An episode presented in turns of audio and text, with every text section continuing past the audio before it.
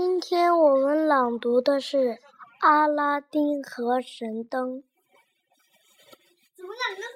很久以前，有个淘气的孩子，名叫阿拉丁。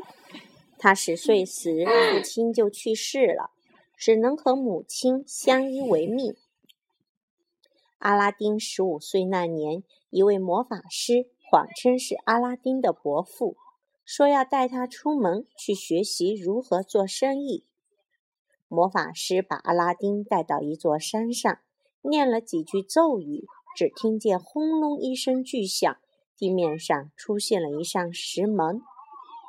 魔法师给阿拉丁一个护身魔戒，让他通过地道钻进地洞里，把一盏油灯拿出来交给自己。阿拉丁进入地洞，找到了那盏神灯，并带着许多财宝回到了地道口。他呼喊魔法师，把他拉上去。魔法师让阿拉丁先把那盏油灯交给他，阿拉丁拒绝了。魔法师一怒之下关上了石门，然后离开了。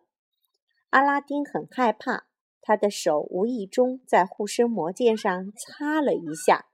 戒指神出现了，阿拉丁请求戒指神送他回家。戒指神把阿拉丁送回了家。回家后，阿拉丁想把那盏油灯擦亮一下，他刚擦了三下，眼前竟然出现了一个灯神。灯神说他可以帮阿拉丁做任何事。阿拉丁让灯神去准备一桌酒席，话还没说完。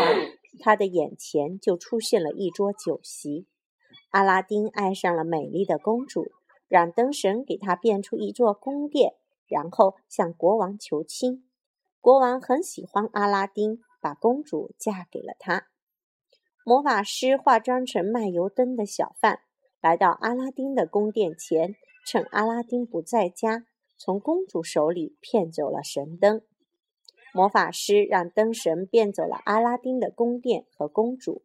国王跟阿拉丁三十天，国王限阿拉丁三十天内找回公主，否则就处死他。